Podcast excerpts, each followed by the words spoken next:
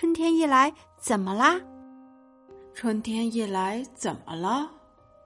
春天一来，就会滴滴答答，滴滴答答，所有的冰灯一起开始融化。他们白天为自己渐渐变成个丑八怪伤心落泪，夜里眼泪又会结成一条条的冰溜子，而第二天他们又会继续痛哭，直到整个躯体都化作了泪水，渗进泥土里去。什么巧夺天工了，美不胜收啊，通通都会成为泡影。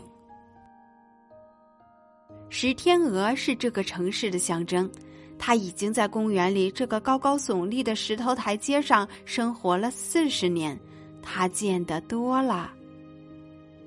可是，能这样对这个可怜的小东西说吗？不。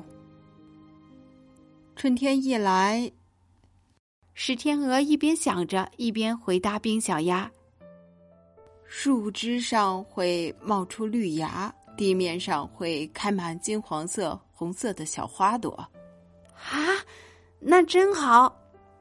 冰小鸭欢喜地说：“白雪上开满一朵朵小红花，一定漂亮极了。”啊，不，是天鹅纠正他：“花朵不是开在雪上，是开在绿草地上。”那满地的白雪都跑到哪儿去了？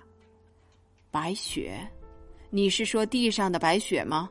啊，它们都飘上天空了，变成一朵朵的白云。在冬天，你别想看到那样白的白云。啊，我知道了，因为冬天它们全都铺在了地上。真是个聪明的孩子。